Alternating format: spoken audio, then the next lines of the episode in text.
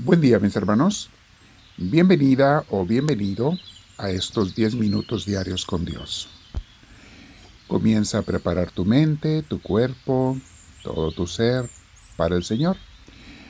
A veces traemos emociones adversas que no nos dejan relajarnos, preocupaciones y demás.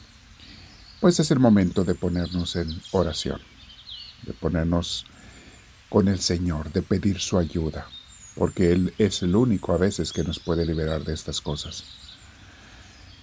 De hecho, hemos visto en estos días cómo el confiar demasiado en las cosas del mundo nos frustra muchas veces. Y tenemos que volver a confiar en Dios, a dejarnos guiar por Él.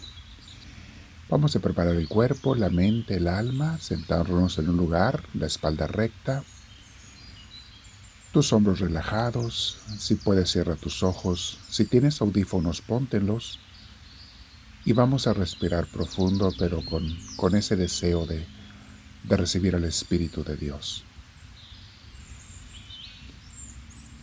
Respiramos profundo y le decimos Espíritu Santo, entra en mí, te lo pido. Lo volvemos a hacer muchas veces, cuantas veces puedas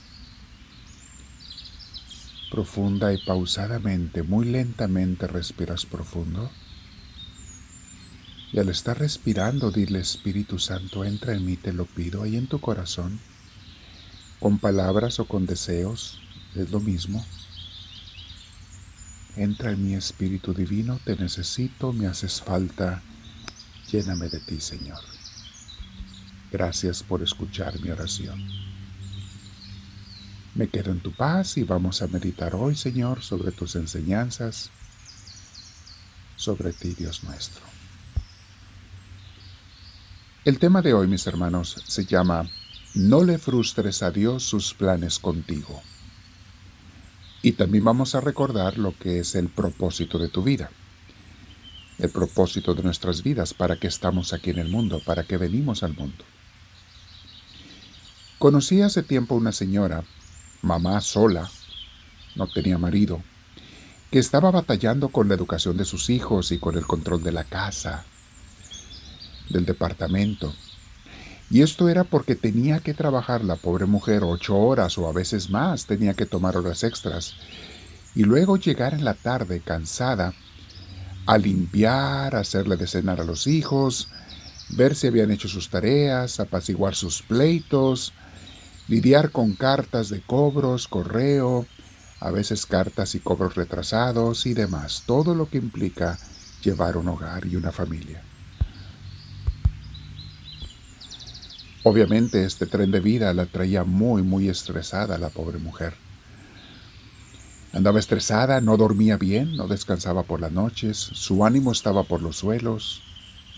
Siempre andaba con una cara que reflejaba con cansancio y frustración y aunque era una mujer creyente en Dios, no encontraba la paz en medio de esa tormenta la pobre mujer. Cuando me platicó su situación, me dijo que ya había tratado de hacer todo para encontrar la paz. Rezaba cuando iba al trabajo, a veces hacer un poco de ejercicio, meditación y otras cosas.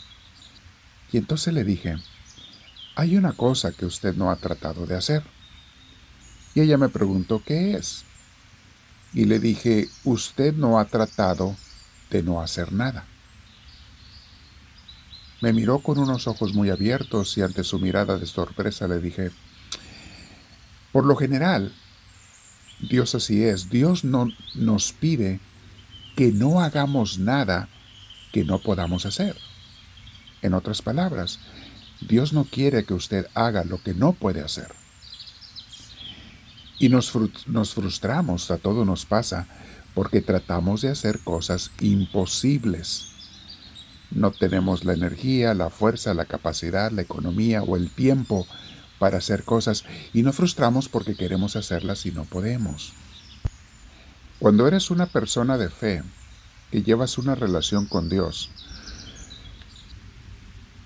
hay que decirle al Señor, Señor, haz lo que a ti te toca. Y eso es lo que yo no puedo hacer, incluyendo que me des la paz en medio de las actividades. en medio de los pendientes. O sea que yo no ande estresado, estresada. Ocupado sí, trabajando sí, pero estresado no. Y le dije a la señora, señora, lo que a usted le pasa la entiendo perfecto porque a mí me ha pasado a veces, quizá no tanto como usted, que es tan crónico, pero me ha pasado. Y le dije en su oración, dígale lo siguiente a Dios, con sus palabras, dígale, Señor, dame las fuerzas, el ánimo y la serenidad para yo hacer lo que me toca hacer, lo que puedo hacer. Y lo demás te lo dejo en tus manos. Hazlo tú, Señor. Un poco tiempo después la volví a ver y me dijo que Dios ya le estaba dando su paz porque empezó a hacer lo que le pedí. Seguía el mismo tren de vida, las mismas rutinas y pendientes, pero ya dormía mejor. Le dejaba a Dios las cosas que no podía hacer. Y se daba cuenta que al final Dios como quiera le ayudaba a salir de todo. Todavía a veces se quería desesperar, pero se acordaba de que lo que no podemos hacer, se lo tenemos que dejar a Dios. Para algunas personas, mis hermanos, es hasta un reto el discernir y descubrir qué es lo que debo hacer y lo que no. Pero aún para esto hay que pedirle la luz a Dios. Dime, Señor, ¿qué es lo que yo debo hacer y qué es lo que no? Por lo general es lo que yo pueda hacer, lo tengo que hacer. Lo que no, tú, Señor. Por otro lado, mis hermanos, Dios nos tiene un plan y un propósito para nuestras vidas, y parte de ese plan y propósito es que tengas una vida de paz, aunque esté ocupada. Y ese plan que Dios tiene para ti está relacionado, como les he explicado en temas, con los talentos que Él nos dio y con fincar su reino en este mundo. De hecho, yo les he resumido una frase que Dios me iluminó hace años y les he dicho cuál es el propósito de la vida. El propósito de la vida es ser feliz haciendo felices a los demás con los talentos que Dios me dio. Lo repito, el propósito de la vida es ser feliz haciendo felices a los demás con los talentos que Dios me dio. No le frustres este plan a Dios como los fariseos lo hicieron en tiempos de Jesús. Dios tiene un plan para ti, eso que, te está relacionando con esa frase.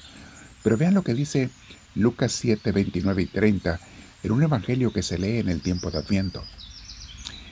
Dice, todo el pueblo que escuchó a Juan, está hablando de Juan Bautista, se menciona mucho en el tiempo de Adviento, todo el pueblo que escuchó a Juan, incluso los publicanos, o sea, los pecadores que cobraban impuestos, incluso los publicanos reconocieron la santidad, la justicia de Dios, haciéndose bautizar con el bautismo de Juan.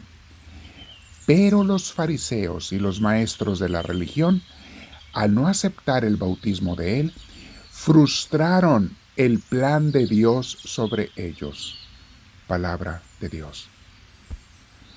Mi hermana, mi hermano, tú y yo tenemos el poder, que es un terrible poder, como decía San Agustín, de frustrarle sus planes a Dios con nosotros. Y sus planes siempre son de bendecirnos y que seamos instrumento de bendición para los demás.